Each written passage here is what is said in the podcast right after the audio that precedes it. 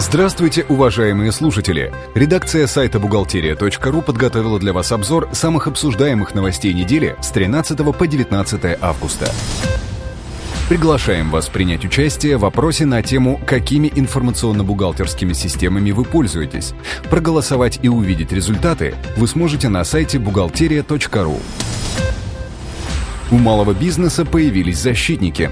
Депутаты Госдумы обратились к Министерству финансов с предложением понизить для небольших фирм страховые взносы до 14%. Однако позиция ведомства остается неизменной. В ближайшие годы основная ставка останется на уровне 30%, для упрощенцев – 20%. Ставка тарифа в пенсионный фонд останется без изменений в 2013-2015 годах. Об этом заявил глава фонда Антон Дроздов. При этом после 2015 года пониженные тарифы для отдельных категорий страхователей будут отменены. По мнению Дроздова, если есть необходимость поддержать отдельные отрасли, то лучше это делать через субсидии, а тариф платить в полном объеме. Напомним, что сейчас тариф страхового взноса в ПФР равен 22%. А теперь о хранении первичных документов. Налоговый кодекс позволяет перенести убытки на будущее. При этом компания должна сохранять первичные документы в течение всего периода, на который отсрочен учет средств.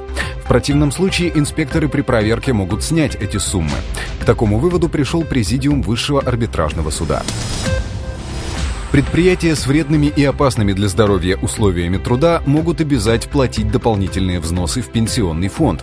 Для таких организаций в 2013 году ставка будет равна 2-4%, а в 2014 еще больше – 4-6%. Идею нового платежа выдвинул Минтруд. Чтобы избежать налоговых проверок, компаниям достаточно получить сертификат доверия. Документ избавит фирмы от плановых налоговых проверок на три года. Об этом сообщила Госинспекция труда в Санкт-Петербурге. Заявку на участие в проекте могут подать как организации, так и индивидуальные предприниматели, использующие наемный труд. Если у работодателя нет сертификата доверия, то это не влечет для него никаких негативных последствий.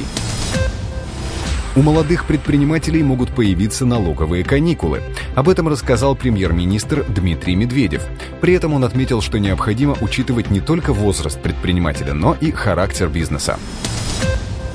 В Воронеже главного бухгалтера муниципального предприятия обвиняют в хищении крупной суммы денег из городского бюджета. Помимо того, что мошенница украла бюджетные средства организации, она убедила своих подчиненных написать заявление об оказании им помощи в связи с тяжелым материальным положением. Впоследствии эти деньги мошенница забрала себе. В результате женщине удалось присвоить 414 тысяч рублей. В отношении главбуха было возбуждено уголовное дело. Ей грозит до 6 лет лишения свободы. На этом мы заканчиваем обзор важных событий за неделю. Самые актуальные новости вы всегда сможете найти на сайте бухгалтерия.ру.